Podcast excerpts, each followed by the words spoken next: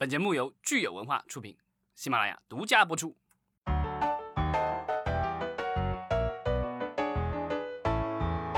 欢迎大家收听新一期的影视观察，我是老张。大家好，我是石溪。今天那个我们又快要没有话题了，所以呢又开始要聊这个新片立项了。不不不，等一下，我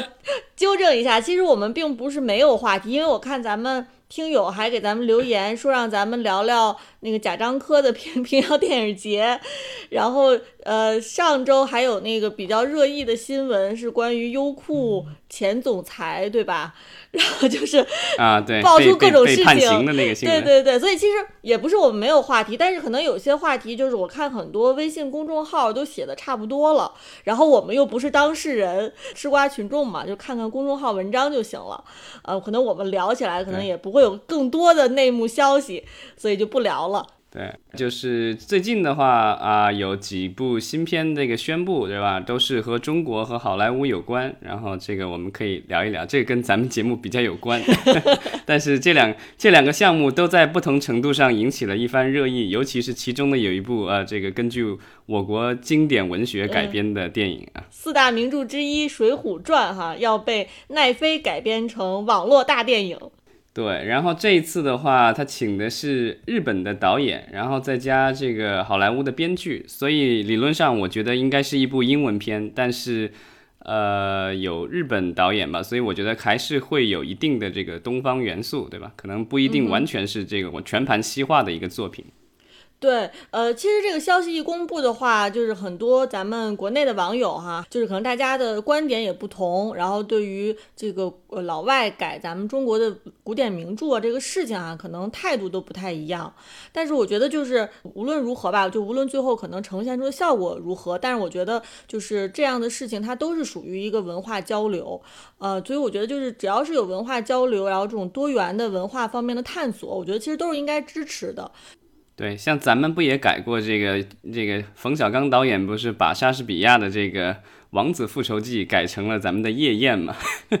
对，所以其实我们呃国内的导演改编这个呃以前的海外的一些经典的电影的这个设定，其实也是有很多的啊。只是可能我觉得，如果说起这个古典文学的话，就是因为前一段这个花木兰可能最后出来的这个效果不太好，所以大家可能对这个事儿就格外敏感。就假设一下，如果花木兰是这个特别成功的话，就是如果是口碑特别好的话，可能就是大家会对这个《水浒传》有更多的信心。对，但我觉得这一次奈飞可能也是相对呃比较安全保守的一个安排，就是说，因为这是一个来自于东方的这个经典文学，所以呢，他们还是希望有东方人参与。那虽然这个东西最早来源于中国，但是其实在啊。亚洲的其他地区流传也甚广，包括在这个日本。是小时候咱们也都玩过这个日本人根据这个这些中国的经典文学，对吧？比如三国啊什么之类的做的游戏啊，然后包括他们也做过一些影视改编。日本曾经也拍过《西游记》，对吧？所以这个日本人对中国的中呃这些呃经典名著还是比较熟悉的。那由这一个日本导演来做，然后另外的话，请一个好莱坞的编剧来把关。这个故事上的话，我觉得他还是希望的是这种所谓的有普适性价值的故事吧。所以就是全球各地的观众都能看，因为毕竟奈飞它是一个全球性的平台，所以我觉得它是一个相对安全的，就是说这个双方都想照顾吧。但但这样的一个混血儿，最终的结果会是怎么样？我觉得其实大家还是很期待的。如果他这条路能够走通的话，我觉得有大把的东西可以给他改编的。嗯，总之奈飞今年哈，我觉得靠两件事儿已经是。赚足了咱们国内观众的这个眼球了，一个就是《三体》的改编，嗯，然后一个就是《水浒传》的改编，就是我觉得从这个它的营销的这个策略上来讲，哈，其实已经吸引了大家足够多的关注。对，呃，除了奈飞之外呢，我们看到近期其实环球影业也有一部这个电影的发布，哈，也是引起了大家的注意，因为它里面有我们这个国内现在目前哈最最一线的热度最高的男星。金哥，吴京，这可以说吴京现在应该是属于咱们内地电影电影男演员里面，可能是这个票房的总额是最高的了吧？对，而且我觉得他是我是国内少数的演员，这个他自己主演和这个的监制导演的电影，已经进入了我们的外交词汇，已经远远超越了这个电影的这个范畴的哈。呃，所以其实这个消息一发布，可能大家都挺惊讶的。呃，因为说实话，就是《战狼》可能它是已经被大家认为是某一种类型的，就是特别具有中国特色的一种电影。然后没想到咱们这位吴京大大哈，就是可以说就是走出国门，走向好莱坞。嗯，然后这次的话，这部项目是也是一个翻拍的，呃，它是呃越南一六年吧，应该是有一部喜剧片叫呃动作喜剧片叫《西贡保》，对，《西贡保镖》。然后这一次的话，好莱坞是要做翻拍，环球影业出品。然后呢，这个原来的设定就是两个保镖保护一个这个对象，结果这个对象被绑架了，然后他们要这个找找出最后的背后的这个幕后的这些坏蛋什么之类的。这是一个动作喜剧。然后呃，原来的设定就是两个主角，那这一次的话就请来了吴京搭配这个星爵啊，Chris Pratt 两个人来联袂主演这样一部跨国的动作影片。是，其实我们看到这个消息之后还有讨论哈，就是感觉这些年其实呃中国影星走出去已经不像就是呃一零年左右的时候那么多了，就是很多可能影星就觉得说走出去的必要性不是特别大，一个就是好莱坞的电影可能也不会给我们国内的影星特别多的戏份，特别重要多的呃特别重要的戏份哈，另外一个就是在这个收入上面，其实呃咱们这个国内项目的。对于这个演员的收入，其实是在曾经在一段时间内哈，其实是远远高于这个这些影星到国外参与好莱坞片子的这个收入的。所以其实我觉得感觉就是。呃，所以其实就是有一段冷却期，就是很多国内的年轻演员是不那么愿意或者不那么积极主动的要走出去了。所以这次吴京他呃选择说愿意跟环球影业合作，呃，我觉得这个消息出来还是挺振奋人心的。呃，当然我觉得就是可能对于这个七零后的一些演员来说，他们呃的确可能心里面还是有一个好莱坞的一个 dream 吧，就是可能是能够跟。这个海外的这个动作片的导演合作，可能对他们来说也是意义非常重大的。嗯，而且吴京和这部影片的渊源，根据啊好莱坞那边的一些报道，其实是一和这部电影的监制有关。因为这部电影的监制包括了罗素兄弟。然后大家如果就是之前看过《战狼二》的一些新闻，就知道《战狼二》它的动作指导其实是来自于罗素兄弟一直合作的一位动作指导。然后。啊，他其实是之前是在美国队长二吧，跟罗素兄弟合作过，之后好像也一直有合作。然后罗素兄弟等于是介绍了这位这个动作指导啊，给战狼二添砖加瓦，然后最后战狼二取得了辉煌的成绩。然后罗素兄弟好像在战狼二里，如果没记错，也是他们的顾问，所以这个是他们之间建立了联系。所以我觉得其实战狼二的成功。啊，除了有这个我们的这个爱国热情以外，其实还也有来自于好莱坞的技术支持。那这一次的话，我觉得这个那句话讲的什么的，出来混都是要还，对吧？然后吴京这一次已经要还个人情了。所以我觉得，其实，在这个文化交流层面，哈，就是不管说最后结果如何，就是大家呃有这个热情，想要去呃进行这样的合作啊，不无论是拍合拍片也好，还是我们国内的影视项目有海外的演员，或者是我们的演员去好莱坞去打拼，其实都是一件好事。呃，所以我觉得对于观众来说，呃，不用从特别这个呃狭义的层面上去看待这些事情。对，但是我觉得挺遗憾的，就是，呃，国内还有香港其实拍很多动作片，但是一直以来好像好莱坞从来也没有翻拍过这国内的动作片。之前翻拍的也就是什么《无间道》之类的，对吧？还有一些鬼片，彭氏兄弟的一些鬼片翻翻拍过，但是就是这种动作片的话，一直没有翻拍过，反而是我们的邻居越南。卖出去了一部 这个翻拍电影，不光是翻拍哈，就是包括之前咱们说印尼这个特别票房特别大卖的这个突袭系列啊，也是其实是动作片嘛啊，所以其实近些年大家往往是在东南亚的题材，甚至有一些好莱坞片子里面才看到这个特别绚丽的这个打斗的场面哈。对，这两年那个泰国的国宝那个 Tony Jaa，这个经常出现在好莱坞电影里啊，嗯，应该最近有一部快要上的电影里也有他，就是那个呃怪物猎人，根据游戏改编的，呃，是那个生化危机的导演和他的太太再次合作的电影，然后这个应该是腾讯投了，国内应该会上明年吧。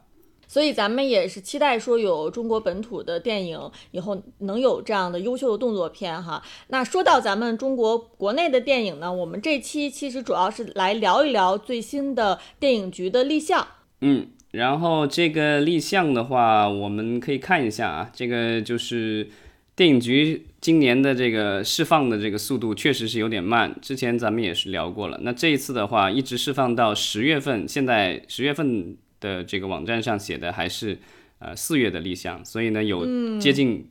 半年的这个延迟。这个我不知道这样这样的一种情况是不是还会持续下去？因为我记得去年我们聊立项，基本上就是呃。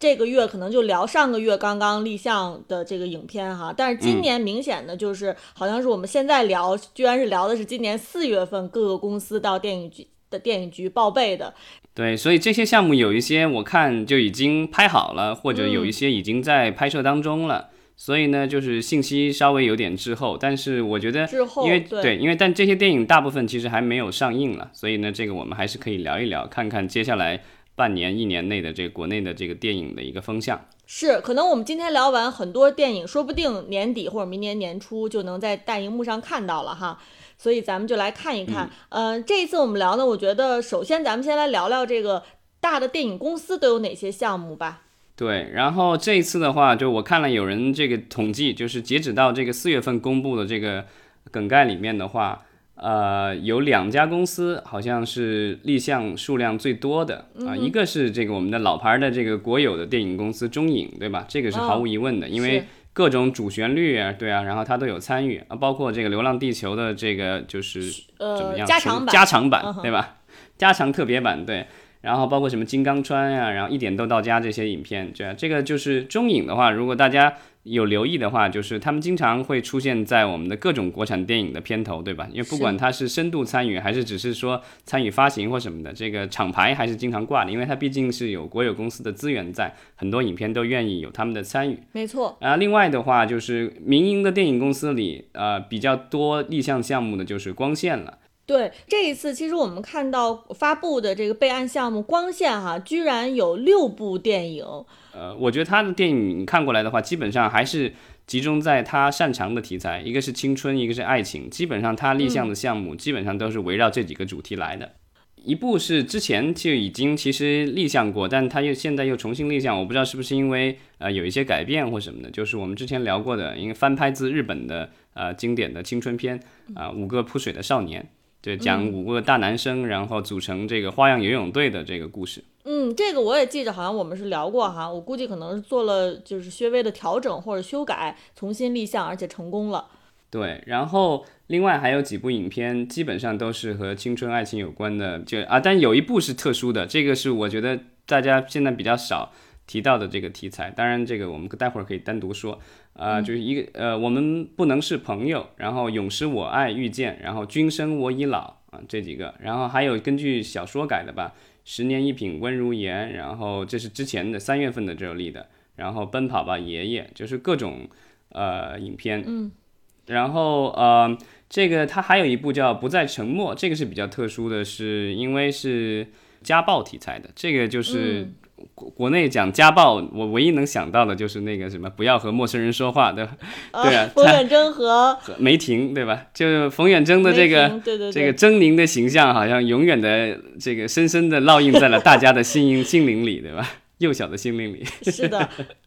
对，近几年其实我们看到这个家暴题材的也是非常少。我印象其实最深刻的还是二零零九年许鞍华拍的一部电影，呃，由任达华和张静初主演的，叫《天水围的夜与雾》。嗯，也是在这个描述家暴方面哈，是让人觉得非常的震惊。那部电影我也是强烈推荐大家去看看的。对，其实前一段时间疫情，然后家暴问题其实非常的呃，怎么说尖锐吧？因为就是。哎，对，因为这个东西，我觉得就是呃，现在的我们的社会的关怀也是越来越多。那那在之之前，可能对家暴这个问题，我觉得可能认识的没有那么多。那现在的话，呃，我觉得可能大家越来越多的认识到它这个问题，然后呃，通过影视作品去展示，然后引起大家的讨论，我觉得这个对社会还是有啊比较多的积极意义的。但是我觉得这一次光线立线的影片里面，就是让我比较觉得这个惊讶的，就是它有好几个项目，呃，都是由。呃我们的这个光线的所谓的行政人员来操刀的。嗯，比如这个光线最有名的就是他们的这光线影业的副总裁刘同，对吧？他原来是作者，然后后来被拉到这个光线里面，然后做副总裁，负责影业的一些相关的业务。所以他现在啊，既做行政，也自己还继继续出书，对吧？这是，然后他的这个他的书也有被光线改编成电影。那这一次的话，呃，有一个就是项目叫呃，我们不能是朋友。然后呢，编剧叫郭栋南。然后我看了一下，郭栋南是光线影业的宣传主管。嗯，然后他另外一个项目叫《三十而立》，编剧叫李成远。那李成远呢是光线传媒的主持人，视频部的总监。嗯，然后之前好像是在啊抖音上做了一个纪录片叫《三十而立》，然后每一期不超过两分钟，做了几十期，然后讲一批刚刚满三十岁的九零后的故事。然后呢，这一次的话。呃，就是可能把这个纪录片又转换成了这个大电影。光线的这些影片，大多数哈还是有原作的，就是在原作的基础上进行改编。说到这个，他们都是有文学基础的话，那光线立项另一部《永失我爱遇见》也是根据这个王朔的小说《永失我爱》改编的。然后据说还有这个空中小姐的这个，就等于是两部小说啊一起改编这部电影。然后。九四年的时候，冯小刚已经导过一部《勇士我爱》，也是改编自这两部小说。那这一次的话，呃，就是当然这个编剧已经没有呃王朔和冯小刚了。嗯。然后就是刚才我们提到《君生我已老》，也是改自于一个同名小说啊，姐弟恋这个题材，我觉得也是属于好像最近呃我们已经聊到过有好几个类似这样的项目了。看来这个是属于女性观众比较喜爱的题材。就是说完光线呢，其实我们来再来看看，就是跟光线，我觉得是呃能够匹敌的这个大的电影公司哈，当然就是万达。万达立项了他的这个之前成功的也是青春电影吧，根据漫画改编的《快把我哥带走二》。对这个项目，我相信很多快把我哥带走的这个影迷或者书迷啊都是非常期待的，因为第一部还是非常成功的，是漫改里面是相当成功的一个案例。对，但是从这个故事上来看的话，应该是一个全新的故事，就是说它只是系列中的一部，但是人物啊、主演什么的全都换过了，但导演可能还是郑芬芬导演啊。但是有一个问题就是说，这个故事的这个梗概，因为这个项目的话，其实之前立项过一次，我印象当中之前立项的是呃要去英国拍的，但但是现在可能因为疫情，所以这个情节全部都改掉了，所以这次的这个故事的话。啊，又改到了这个，就是国内的大学校园里什么之类的，这个，所以就跟这个就是原来的他们可能原来的想法可能就不大一样了，算是做了一次比较大的改动。是的，呃，说完万达之后呢，我们再来看看，呃，有一个叫亚太未来的电影公司，它立项的电影叫《世间有她》，她是女字旁的她。这部电影的话，它的比较特殊的地方在于它是女性题材，然后呢，编剧是。呃，一二三四五六六位女性啊，其中有有导演啊陈冲、张艾嘉，然后也有其他几位，然后包括这个出品人董文杰自己也这个参与了编剧，呃，另外有个制片人也是女，呃，有有另外有几位制片人也是女孩，然后所以这个基本上就是说，呃，按照他的这个宣传这个口径来说，他的台前幕后。所有的主创大部分都是女性。嗯，我我在想，它会不会也是类似于一个短片合集呀？或者就是它几个独立的故事，然后最后发现这些人都是联系起来的，也有这个可能吧？不是很清楚，因为他官宣了那个阵容和电影海报，八月份的时候，所以呃，他说的是由张艾嘉、李少红、陈冲、俞飞鸿四位女性导演合作执导，然后以二零二零年为时间背景，讲述四位女性的四个故事。所以理论上，我觉得可能是。呃，四个导演分别导一个环节，但最后这几个环节会不会这个就是关联在一起，这个就不好说了。但最近几年我们的这个拼盘电影的话是蒸蒸日上，对吧？尤其是主旋律的拼盘式电影，票房都很好。那不知道这样一部女性题材的这个拼盘电影会不会也有类似的成绩？之前我们聊戛纳的时候，其实也聊到过香港的几位电影圈的大佬，这当然主要是男导演在一起拍了一部电影。呃，也是这个拼盘式的，到时候也可以看看这种拼盘式的电影的这个浪潮还能够持续多久。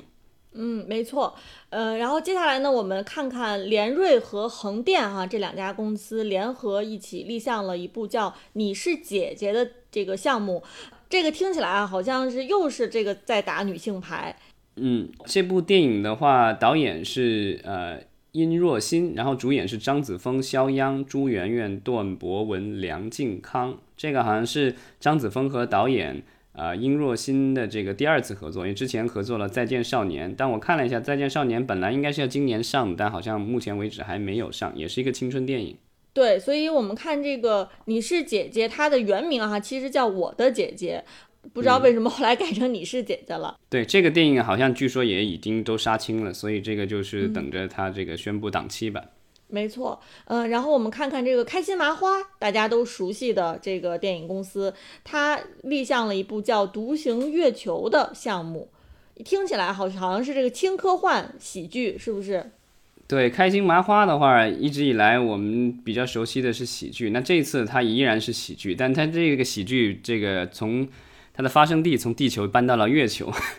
有意思。对，导演的话还是羞羞的铁拳的那个张弛宇。而且这一部电影它其实是改编自呃韩国的漫画。怎么说呢？就是它官方的宣传里我找不到任何的联系，但是我看了它的那个梗概，然后再看了看那个韩国的那个漫画，也叫《独行月球》，名字是一模一样的。啊，那个韩国的那个《独行月球》讲的是有一个 有一个科学家一个人被困在了月球，但是他然后地球上人类毁灭了，然后他要想怎么生存下去。那这个的话，呃，国内的这个版本的话，好像也是讲一个宇航员被困在了月球，然后呢，他克服了各种困难，最后在航天局的协助下啊，这个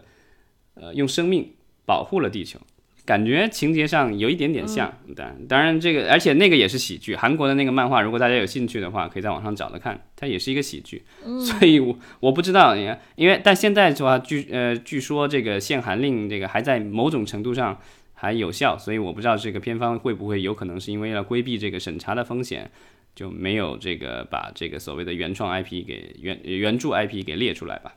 其实开心麻花改这个原著 IP 的这个操作哈，也是非常有经验了。我们都知道《西红柿首富》其实本来也是呃改编自一个美国的电影，呃，当然就它改编的这个本土化是非常成功的啊。改编之后，可能我们也就是不会想到，不会联想到它是有这个原著的或者原作的。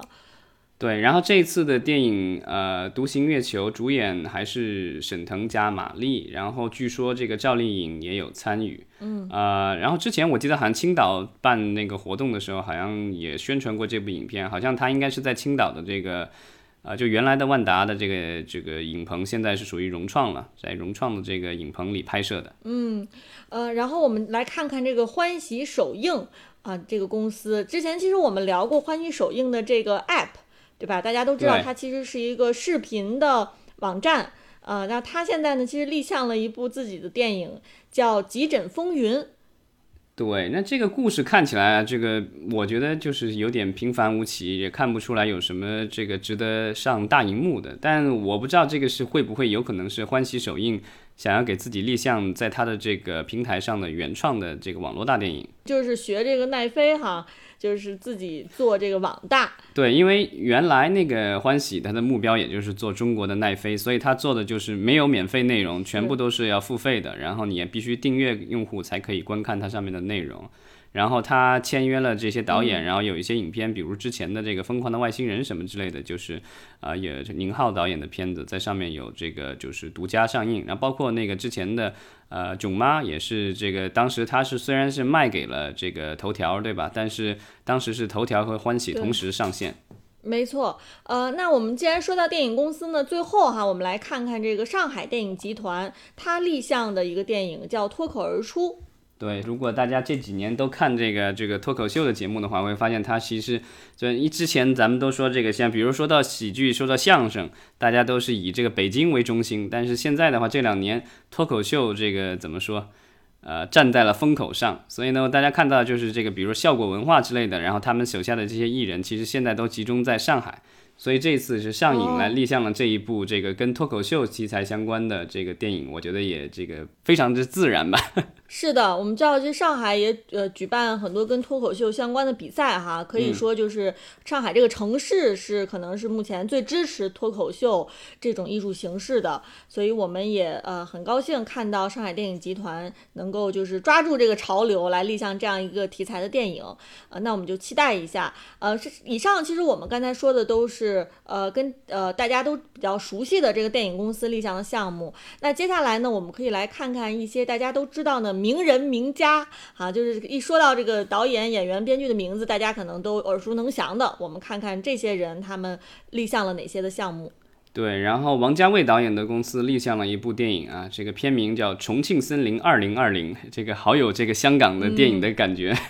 是经典 IP，对，自己改编。如果是文艺片的爱好者，王家卫导演的这个《重庆森林》肯定都已经看了不知道多少遍，这里面的台词估计都能背出来了。那这一次的话，这个续集我不知道它要拍成什么样子，而且据说这个根据这个梗概里描述，好像故事的发生地已经真的就搬到了重庆，这个从重庆大厦搬到了重庆。所以其实这个项目还是引起大家很多关注的哈，尤其是咱们文艺青年这个时候要拭目以待了。呃，那接下来呢，我们来看看大家都知道的名人高晓松，他立项了一个项目叫《一个人的车站》。对，是他的公司立项的，所以不清楚。现在还好像我没看到相关的公开的资料，到底是这个他会只是作为出品人来进行这个制作呢，还是说他会自己去指导？因为高晓松之前也导过片子，但他现在感觉这个就是社交活动特别多，然后有各种节目、音频的、视频的，所以我也不知道他有没有时间抽空来导一部电影。是的，呃，那接下来呢，我们看看有一位叫刘毅的编剧，这个其实也是名家了啊，因为他是《战狼》的编剧，他又新立项了，对，一和二都有参与，对，然后他立项了一部叫《天网通缉》，应该是这个警察类型的这个电影，对，对我之前看过刘毅的一些采访，他也说了他自己一直是这个所谓的军事题材的这个爱好者，所以这个可能也是符合他的个人兴趣爱好吧。那刚才呢，其实我们说了万达要做这个《快把我哥带走》的续集，那可能大家都知道，就是《快把我哥带走》的漫画原著是由幽灵这对双胞胎姐妹所画的。那他们的另外一部作品呢，也将被搬上大荧幕，就是叫做《头条都是他》。对，这次的立项单位是这个中汇影视文化，这个公司好像不大熟悉，但是反正这个 IP 在国内的话还是有一定的知名度的。当然，它这个。里面涉及到一些这种乐队啊什么之类的，这种也是青春爱情类的这个题材，所以呃，我其实很好奇他们到时候会挑选什么样的演员来演绎这样一部作品。嗯，但是好像我们看到网上发出来的信息，就是它开机其实是六月份已经开机了哈，现在说不定这部电影已经是杀青了。啊，对，但这个可能就是可能没有太多的宣传吧，所以我觉得可能到时候看看这个到时候就这个阵容是什么样的，然后档期什么的，好像现在也还没有宣传出来。然后我们接下来呢，看看这个《河神》的编剧沙峰哈，因为《河神》也是大家都非常熟知的，呃，非常火的网剧。那他的他的编剧沙峰，呃，其实有一部新的这个项目立项了，叫做《画江湖之不良帅》。对，如果大家之前看过伍佰导演给爱奇艺拍的那个《画江湖》的这个真人剧，大家就知道这个《画江湖》的话，其实作为一个 IP 已经存在了有好几年时间了。之前是动画剧，后来是做了这个真人剧。啊，那现在的话，这次的话是要做真人大电影了，而且我在网上搜了一下，啊，沙峰和这个就是画江湖的合作的话，除了这一部立已经立项的《画江湖之不良帅》以外，我看好像还有一部叫《画江湖之女帝》，啊，好像这些都是这个来自于画江湖的这个所谓的宇宙里面的这些人物，那可能都会有单独的大电影，我不知道这些是将来是作为这个网大，还是说是会作为院线电影，这个东西可能要看将来他们的这个宣传了。但我这个人还是比较期待的，因为这个就是，呃，已经挺多年我没有在大荧幕上看到过比较好的这个武侠电影了。嗯，是，呃，然后我们说到这个名人哈，最后来看看大家都知道的大鹏，他的工作室立项了一部叫《动物超人》的项目。对，大鹏的话，他的公司叫他城影业，然后呢，他立项这部。呃，就是动画电影，然后看情节的话，基本上就是高中生，然后具备了超能力，然后变成动物超人，然后这个行侠仗义。呃，这个就是挺西方的一个，对，挺西方的一个概念。然后呢，呃，这个编剧叫呃淤水，然后呢，我看了一下，就是淤水之前在在大鹏工作室做了一一系列一个系列的动画剧，叫《禽兽超人》，是搞笑的。然后之前在啊搜狐上播过，啊、好像还有其他平台吧，我一下忘了是哪个平台。所以这个就是我觉得可能名字可能过审不容易，所以呢现在改了一个名叫动画超动物超人。所以我我的理解是，导演雨水的话是要把自己的这个搞笑的风格从这个剧带到大荧幕上来。是的，呃，所以我们看看由禽兽超人哈改成动物超人，但是他的这个笑料估计还是就是大鹏的这个幽默的风格哈，应该还是会这个持续的延续的。对，然后禽兽超人，我记得很早以前我看到过一些介绍，它比较不一样的是，它尝试的是，就是国内如果大家看过什么《南方公园》啊、《Rick and Morty》啊，或者是那个马南呢，这个这些动画电影的话、动画动画剧的话，就知道国外其实比较很除了这个动画的这个，因为在国内一一谈到动画，大家想到的都是青少儿，对吧？幼儿的或者是青青少年的，但是在国外的话，日本呢、美国，它都有做这个所谓的成人向的动画，不但是电影有成人向的，然后剧其实也有成人向的。那这个《禽兽超人》其实是国内为数不多的这种，因为成人向的电影。呃，动画电影在国内其实已经有了，但成人向的所谓的这个动画这种剧，之前好像没什么人尝试过。那这个《禽兽超人》算是这个最早尝试的这个项目之一吧。然后这一次的话，呃，搬上大荧幕，我可以想看到时候也可以看看它的表现如何。没错，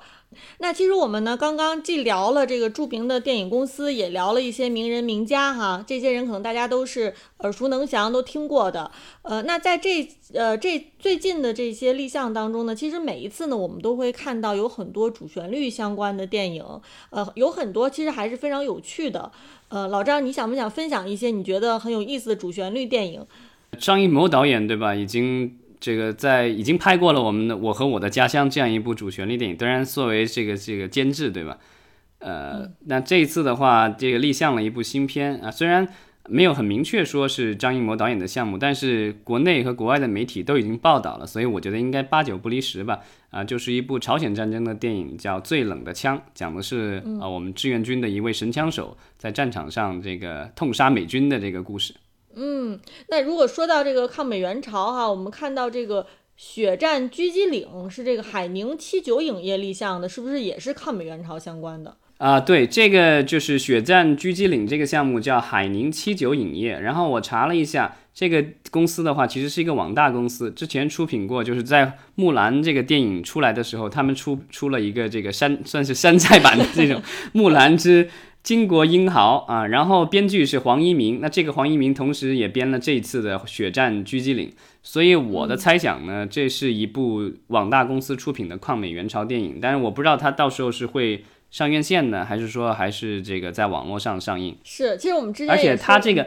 啊没有，而且问题是，他也是讲狙击手，这个我不知道是不是他又又是要去蹭热点了。我们看就是呃有很多最近啊都是抗抗美援朝题材相关的电影出来，大家可能一较高高下吧，呃看看哪个可能拍的嗯更好一些。呃，当然就是说咱们永恒的主题抗日战争，呃我们也看到仍旧有公司在立项，是叫这个《铁道游击队之生死线》哈这样的项目。对，这次好像是华谊出品，但是在立项方里面没有华谊，是一个叫何娜的公司。但是呃，我看了这个官宣，应该这个电影应该是呃华谊出品的。然后主角的话是呃也算是和华谊多次合作了的张涵予。其实除了我们刚才说的这些哈，我们看到说主旋律还是非常多的，包括长影集团的《奔腾吧兄弟》、愉悦文化的《穆氏塔格之巅》等等等等。呃，所以我觉得大在未来呢，可能大家时不时的就会在各个的各个呃渠道哈，电影院呀，或者是网络平台啊，或者电视里面看到这个主旋律电影。那我们也希望说主旋律电影呢，能够一直呈现给大家这个精彩啊，就像我们很多电影嗯其实，在电影院也是取得了非常好的票房成绩，所以我觉得大家现在其实对主旋律电影的期待值也都是非常高的，因为毕竟是看过了这么多非常优质的内容。对，而且现在的主旋律电影，我觉得它的这个娱乐性比之前也确实有很大的提高。所以呢，我觉得可能接下来一个阶段的这个主旋律电影可能会朝这个方向继续的生根吧。